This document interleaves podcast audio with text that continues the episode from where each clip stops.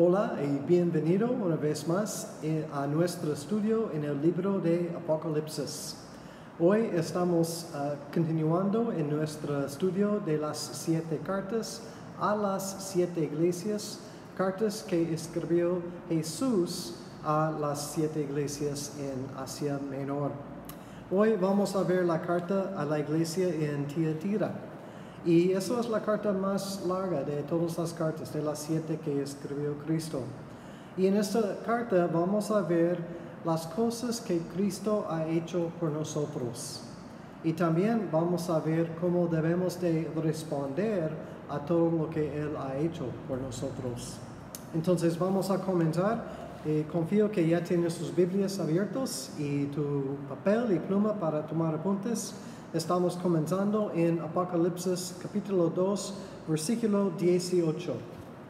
Y la carta comienza diciendo, Cristo diciendo, y escribe al ángel de la iglesia en Tiatira, el Hijo de Dios, el que tiene ojos como llama de fuego y pies semejantes al bronce brunido, dice esto. Entonces, como las otras cartas, esta carta comienza con una descripción de Jesucristo. Y recuerdas la descripción que vimos en capítulo 1 y cada carta toma una porción de esta descripción y Jesús uh, la aplica a, a, cada carta, pero no es, no es siempre la misma descripción. Cada vez o cada carta tiene una descripción única de Jesucristo. Esto es, comienza con el Hijo de Dios y eso nos muestra su deidad. Vemos aquí que Cristo es Dios es, no es un hombre nada más, es el Hijo de Dios, es parte de la Trinidad, uh, Hijo, Espíritu, o Padre, Hijo, Espíritu.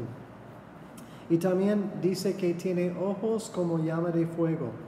Eh, esto quiero hacer, sí, llama de fuego, quise asegurar que tenía las palabras correctas. Eh, eso nos habla de ojos que penetra, que, que ve todo lo que hay no puedes esconderse de, los ojos de Dios. Y esto, los ojos de Dios, me hizo recordar en, dos textos diferentes. Eh, la primera está en Segundo de Crónicas 16, versículo 9. Entonces, Segundo Crónicas 16, 9 dice, porque los ojos de Jehová contemplan toda la tierra para mostrar su poder a favor de los que tienen corazón perfecto para con Él. Este versículo en Segundo de Crónicas habla de los ojos de Jehová y nos dice que contemplan toda la tierra, buscan toda la tierra, buscando varones, buscando personas que tienen sus corazones perfectos para con Él. O, en inglés eh, la palabra es leal. Entonces, perdón tienen sus, sus corazones comprometidos para con Dios. Así eso es, es uno, pero el otro es un contraste. Y el otro versículo está en Marcos 7, um, en versículo 21. Jesús está hablando aquí. En Marcos 7, 21, Jesús dijo, porque dentro de él, porque de dentro del corazón de los hombres salen los malos pensamientos, los adulterios, las fornicaciones, los homicidios, y sigue con más pecados en, el siguiente versículo. Entonces hay un contraste entre esos dos versículos. Y la pregunta para nosotros es, ¿qué es lo que ve Jesús cuando ve a nuestros corazones? ¿Ve un corazón perfecto para con Él, entregado a Él, leal a Él y a su palabra? O ve un corazón rebelde, un corazón lleno de pecado. Porque vemos aquí en las escrituras hay dos tipos. Y claro, queremos tener el corazón perfecto para con Él. ¿Por qué? Porque nos dijo en, en Crónicas, segundo de Crónicas, Él nos va a mostrar su poder a favor de nosotros, a los que tienen su corazón perfecto para con Él. Entonces, versículo 18, la descripción de Jesús vemos que sus ojos ven todo. Y siguiendo vamos a ver lo que es correcto, lo que la iglesia está haciendo bien en versículo 19. Recuerdas, cada carta sigue el mismo formato más o menos, comenzando con la des- descripción, luego lo que están haciendo bien, después lo que están haciendo mal, etc. Entonces, lo que están haciendo bien en versículo 19, Jesús dijo, yo conozco tus obras y amor y fe y servicio y tu paciencia y que tus obras postreras son más que las primeras. Entonces la iglesia tiene buenas cosas que están haciendo. Y también en este versículo vemos el conocimiento de Jesús acerca de su iglesia. Y vemos esto en cada de las siete cartas. Él dice, yo conozco y nos da una lista.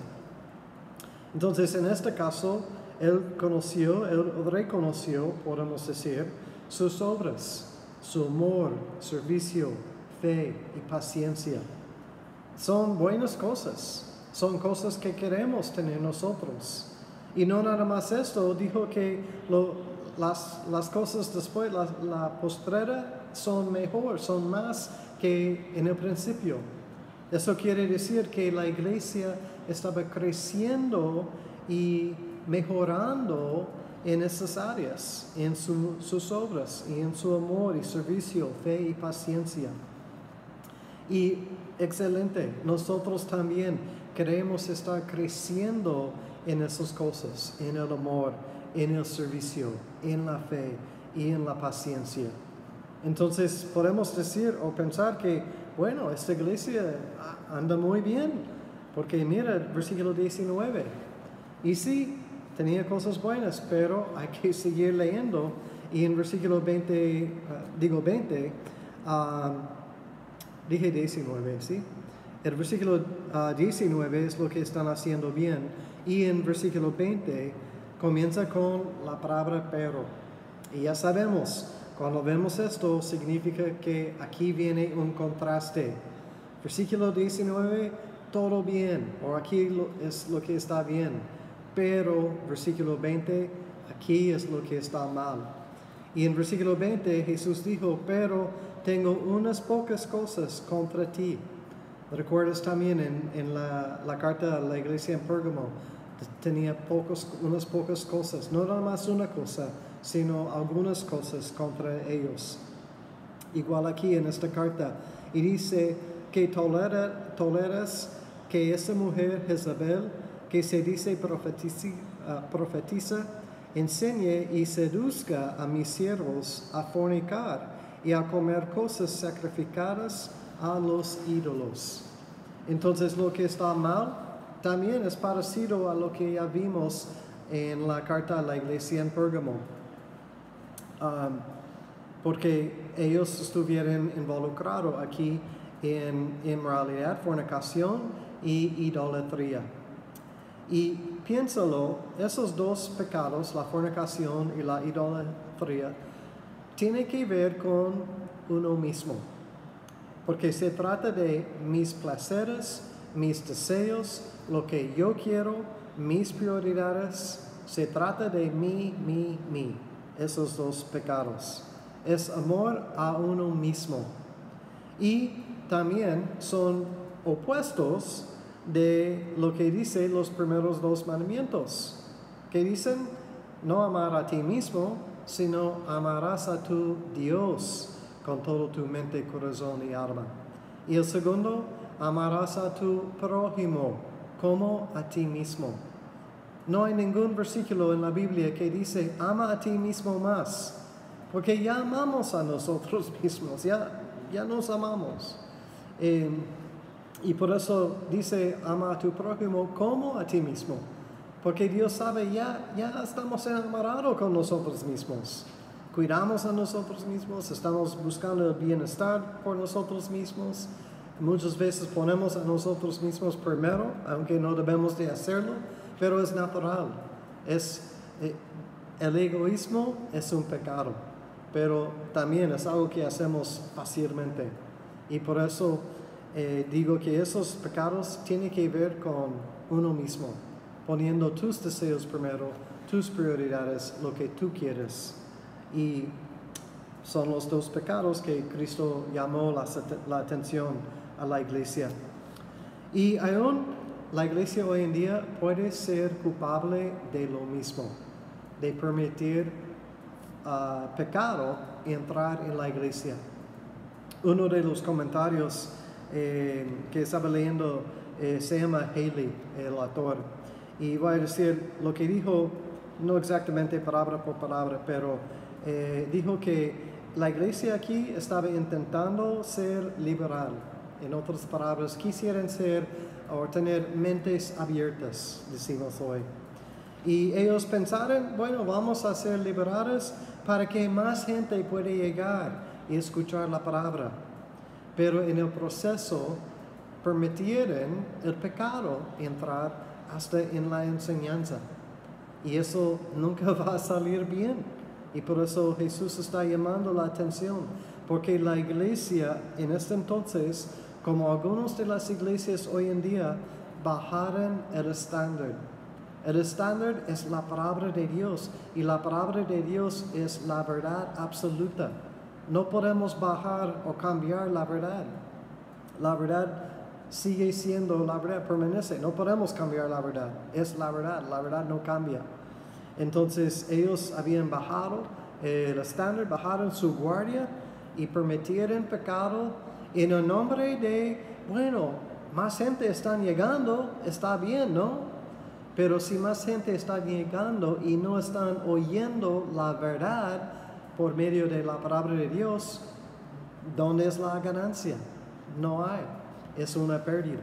Entonces Jesús llama la atención a ellos aquí. Y en versículo 21 dice, y le era, hablando de Jezabel, dice, y le le, he dado tiempo para que se arrepienta. Esta frase me impresiona, porque pensando que, que Jesús nos da tiempo para arrepentir de nuestros pecados. Él no nos mata inmediatamente, no nos ve con un pecado y dice, fuera, ya no tengo paciencia contigo, sino nos da tiempo para arrepentirnos de los pecados. Y igual aquí en el caso con Jezabel, le dio tiempo para arrepentirnos. Me parece impresionante, increíble que Cristo está esperando en nosotros. Cuando es nosotros que debemos de estar esperando en Él, esperando a sus pies por su palabra, por sus instrucciones, que Él nos habla, que Él nos guía y esperando que cumpla su voluntad, sus promesas en nuestra vida. Bueno, sabiendo que Él nos espera, quizás estás pensando, bueno, ¿cuánto tiempo va a esperar entonces? Pero esta pregunta es la pregunta equivocada. Con esta pregunta viene la, la idea de, bueno, si va a esperar una semana, yo tengo seis días para disfrutar el pecado y luego voy a arrepentir antes del séptimo día. O si va a esperar cinco años, yo voy a vivir como quiero por cuatro años y, y once meses y en el otro mes voy a arrepentir, pero bien. Pero eso es la, el corazón equivocado, el pensamiento mal. Porque la pregunta mejor es, eh, ¿por qué estás haciendo a Dios esperar en ti? Mejor arrepiéntete ya, hoy es el día. Y dice en Salmo 103, versículo 9, que el Señor Jehová no contenderá para siempre con el hombre. Entonces no tenemos, o digo, no sabemos cuánto tiempo va a esperar. Entonces, ¿para qué quieres jugar con esto? Pensando que, bueno, un poquito más. Arrepiéntete ya. También en 2 de Corintios 6, Pablo dice que ahora es el día de la salvación. No esperes más, no pierdas tiempo, sino arrepiéntete de tus pecados. Y como hemos visto en otros estudios, que el arrepentimiento comienza con un quebrantamiento, una tristeza según Dios. Y, y vimos, bueno, no creo que hemos vimos que el quebrantamiento comienza y eso nos lleva al arrepentimiento. Pero junto con este quebrantamiento es un reconocimiento que hemos pecado. Y eso es donde mucha gente falla. Porque ¿quién quiere admitir, quién quiere reconocer que están mal? Yo no, yo no me gusta reconocer cuando estoy mal. Pregunta a mi esposa, ella te va a decir, no le gusta reconocer cuando está mal, pero es necesario, es parte de el arrepentimiento. Y, y estamos muy dispuestos a reconocer el pecado en fulano, en ellos, en los demás.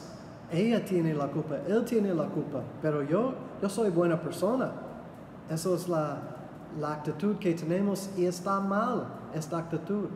Necesitamos reconocer cuando pecamos y reconocer que somos pecadores, pero gracias a Dios tenemos su, su perdón de pecado. Cuando reconocemos nuestro pecado, eso nos lleva a la confesión, confesando nuestros pecados a Cristo. Sabemos de primero de Juan, ustedes conocen el versículo, si confesamos nuestros pecados, Él es fiel y justo para perdonarnos y limpiarnos de toda maldad. Es una promesa. Entonces podemos confesar nuestros pecados directamente con Dios por medio de Jesucristo y recibir su perdón. Y esta confesión y arrepentimiento nos lleva a recibir el perdón y ser restaurado en nuestra relación con Dios. Eso es el propósito, ese es el fin donde, donde queremos llegar. Y todo eso es posible por la preciosa sangre de Cristo que fue derramado en la cruz por ti y por mí. ¿No es increíble? ¿No es maravilloso esto? Simplemente tenemos que reconocer nuestros pecados confesar nuestros pecados. Arrepentirnos, eso quiere decir cambiar de dirección, no seguir en el pecado, sino darte vuelta y huir del pecado y disfrutar el perdón y la sanidad y la restauración que Dios trae, que Dios nos da. Y Dios nos da todas las oportunidades a arrepentirnos de nuestros pecados. En Zacarías 1, Dios dice a su pueblo Israel, regresa a mí, ven a mí. Y también en Santiago 4 dice, acércate a mí. Dios está pidiendo, invitándonos a regresar. Y también en segundo de Pedro 3, ah, versículo 9, dice, en un momento, a segundo Pedro 3.9 dice, el Señor no retarda su promesa, según algunos la tienen por tardanza, sino que es paciente para con nosotros, no queriendo que ninguno perezca, sino que todos proceden al arrepentimiento. Exactamente. Este versículo nos dice que Dios es paciente y quiere, su voluntad, su deseo que todos lleguen al arrepentimiento. Sin embargo, como tenemos libertad o voluntad libre, Él nos, nos permite decidir qué vamos a hacer. Y, y obviamente queremos escoger el bien, lo que es correcto, eso es el arrepentimiento. Pero regresando al versículo 21 de Apocalipsis 2, dice, y le ha dado tiempo para que se arrepienta, pero no quiere arrepentirse de su fornicación. Esta frase igualmente me parece increíble. E, es increíble que Dios espera en nosotros para arrepentirnos. Es increíble que Jezabel no quiso arrepentirse de sus pecados. Tuvo las oportunidades, tuvo el tiempo, pero rechazó la oportunidad. Ella escogió seguir en sus pecados. Y la cosa increíble es que varios de nosotros en un tiempo éramos exactamente así. En otro tiempo escogimos seguir en nuestros pecados hasta que por fin eh, entregamos nuestras vidas a Cristo. Y yo doy gracias a Dios por su gracia y su misericordia y por el hecho que Él estuvo y está dispuesto a esperar en nosotros a llegar al arrepentimiento. Pero no, no le haces esperar más. Hoy es el día para arrepentirte de sus pecados, recibir el perdón, recibir la restauración que Dios ofrece, que Dios nos da, simplemente por el hecho si arrepentimos de nuestros pecados. Como Jezebel no quiso, hay consecuencias. El pecado siempre trae consecuencias. Y en versículo 22 Jesús dijo, He aquí, yo la arrojo en cama, y en gran tribulación a los que con ella adulteran, si no se arrepienten de las obras de ella. Y a sus hijos heriré de muerte. Entonces vemos aquí que las consecuencias son muy pesadas. Pero otra vez, aún en este versículo, Jesús dijo, si no arrepienten, ellos van a, sufrir eso. Es que el pecado puede, eh, puede dar placer por una época, por un tiempo. E, e, el, pecado, hasta que puedo decir que el pecado puede ser divertido por una época, pero entiende esto, las consecuencias pueden durar por la vida. Entonces, un momento de placer, pero consecuencias por una vida. No vale la pena. El, el momentario placer de un pecado nunca, nunca va a ser o pesar más de las consecuencias, del dolor que el pecado trae. Es decir, que, que hay una escala y esos pecados y es, está divertido, pero por un momento nunca va a ser más fuerte que el dolor ah, que sufres. El dolor siempre es peor. Entonces, el enemigo no quiere bendecirte, él quiere destruirte. Y por eso, y, lo, lo, intenta hacerlo por medio de la tentación y los pecados, porque su, su propósito es la destrucción. Pero Cristo sí quiere bendecirte. Y Él ha provisto una manera para quitar tus pecados. ¿No es increíble eso? Lo vimos en Apocalipsis 1, versículo 5. Dice, al que nos amó y nos lavó de nuestros pecados con su sangre. Él quitó nuestros pecados cuando murió en la cruz, tomando o pagando el precio por nosotros. Entonces tú necesitas escoger a quien tú vas a seguir, a Cristo o al enemigo. Espero que escoges a Cristo. Y dice, siguiendo en versículo 23, um, dice, y todas las iglesias sabrán que yo soy el que escudriña la mente y el corazón. Entonces vemos aquí otra vez que Jesús eh, conoce nuestros pensamientos, conoce nuestro corazón. Como vimos en versículo 18, que Él tiene ah, ojos como llama de fuego. Y la pregunta una vez más es, ¿qué es lo que ve Jesús cuando ve tus pensamientos, cuando ve tu corazón? Queremos que vea un corazón perfecto para con Él. Y terminando el versículo 23, dice, y os daré a cada uno según vuestras obras. Según vuestras obras. ¿Cuáles son tus obras? ¿Cómo se ve tus obras? ¿Qué has hecho recientemente para Dios? No por obligación, no porque tienes que, no para ganar algo, porque ya tenemos su amor, ya tenemos su gracia, ya tenemos su misericordia, sino que has hecho por Dios simplemente por gratitud por todo lo que has recibido de Él. Vamos a recibir según nuestras obras. ¿Cómo son tus obras? ¿Cuáles son tus obras.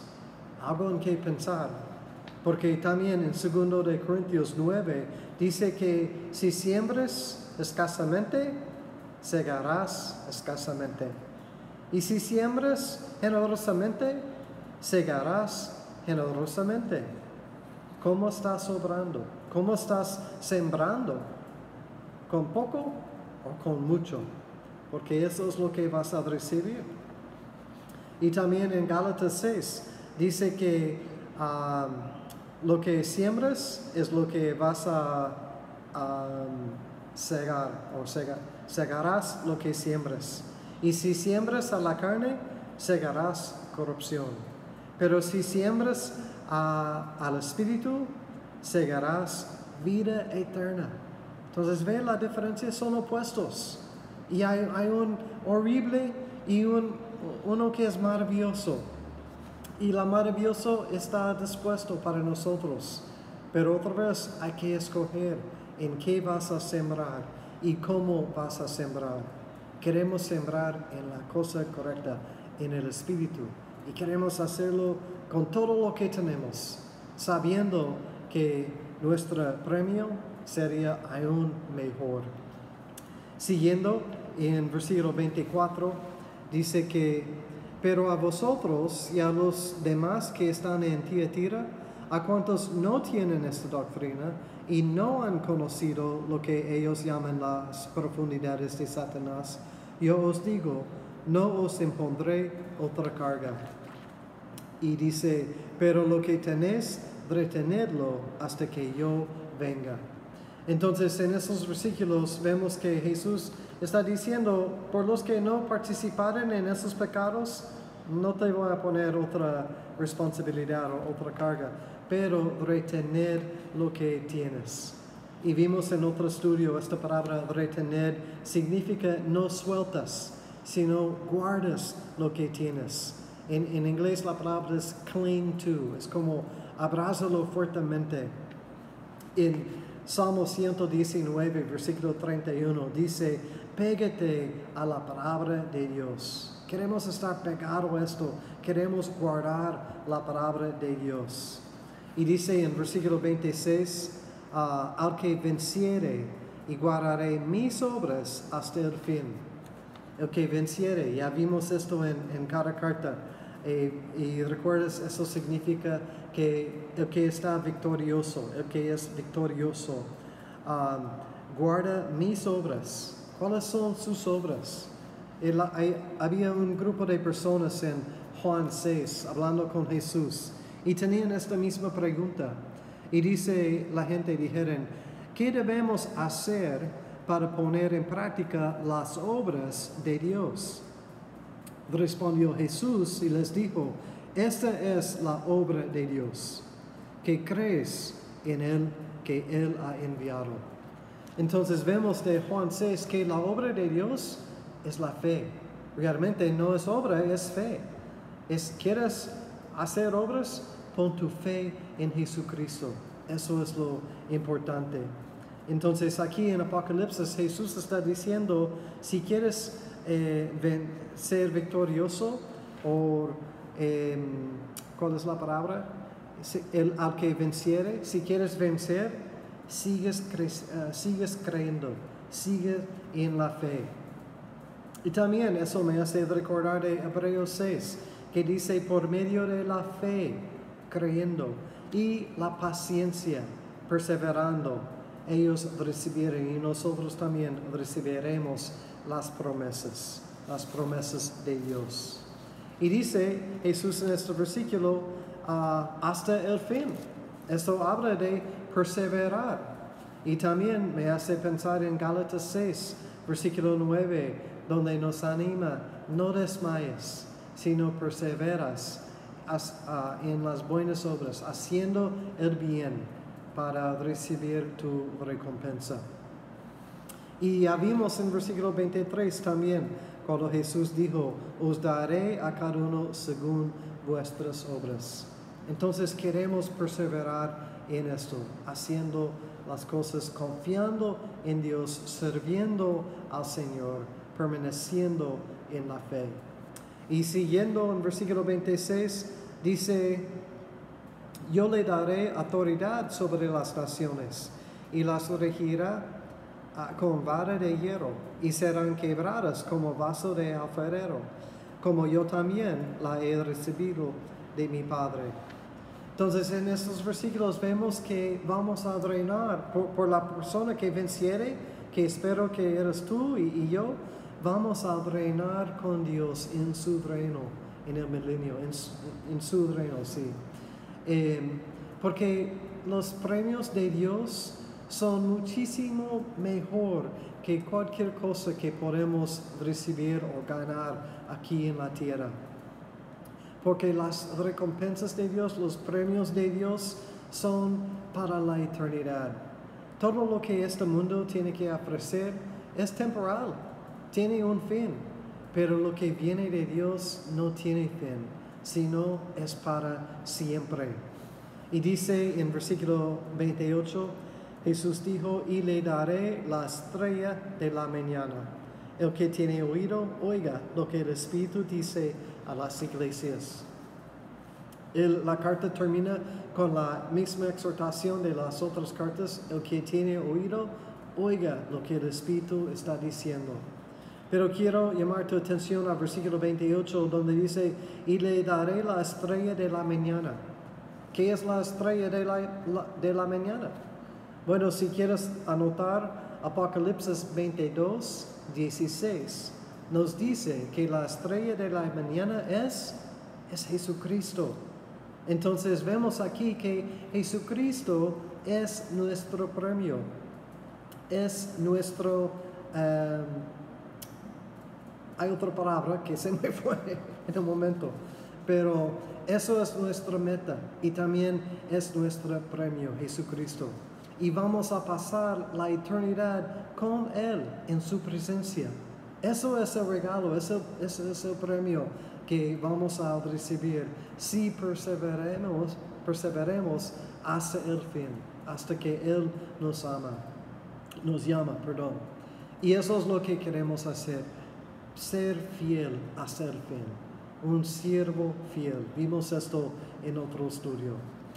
Entonces, en esta carta vimos que Jesús nos ve, nos ve nuestros corazones, conoce nuestros corazones, conoce nuestros pensamientos y también Él está esperando que arrepentimos de nuestros pecados. Y Él, cuando arrepentimos, nos da vida, nos perdona nos da perdón por nuestros pecados y nos, ah, nos ama, nos da esperanza y nos da un futuro y este futuro es para siempre. Es increíble todo lo que Cristo nos ha dado y todo lo que Cristo ha hecho por nosotros. Entonces nuestro papel en todo esto es, bueno, comienza con el arrepentimiento, arrepentiendo de nuestros pecados y haciendo las obras. Siembra generosamente en la obra de Dios, las cosas de Dios. Y que, que estés apegado a su palabra, no apagado, apegado a su palabra. Retener lo que tienes, guárdalo, guárdalo cerca a tu corazón. Y para ser alguien que venciere, alguien que perseverar por las circunstancias, sabiendo que aquí tenemos la verdad, aquí tenemos nuestra esperanza, aquí tenemos las promesas de Dios y son para sus hijos los que pueden perseverar. Entonces vamos a reinar con Él para siempre. ¿No es maravilloso? Yo creo que sí. Entonces que Jesús sea tu premio, que Jesús sea tu meta mientras vives tu vida todos los días para Él y también por Él, porque pertenecemos a Él. Que Dios te bendiga y nos vemos en el próximo estudio, comenzando en Apocalipsis capítulo 3. Léelo y nos vemos la próxima vez.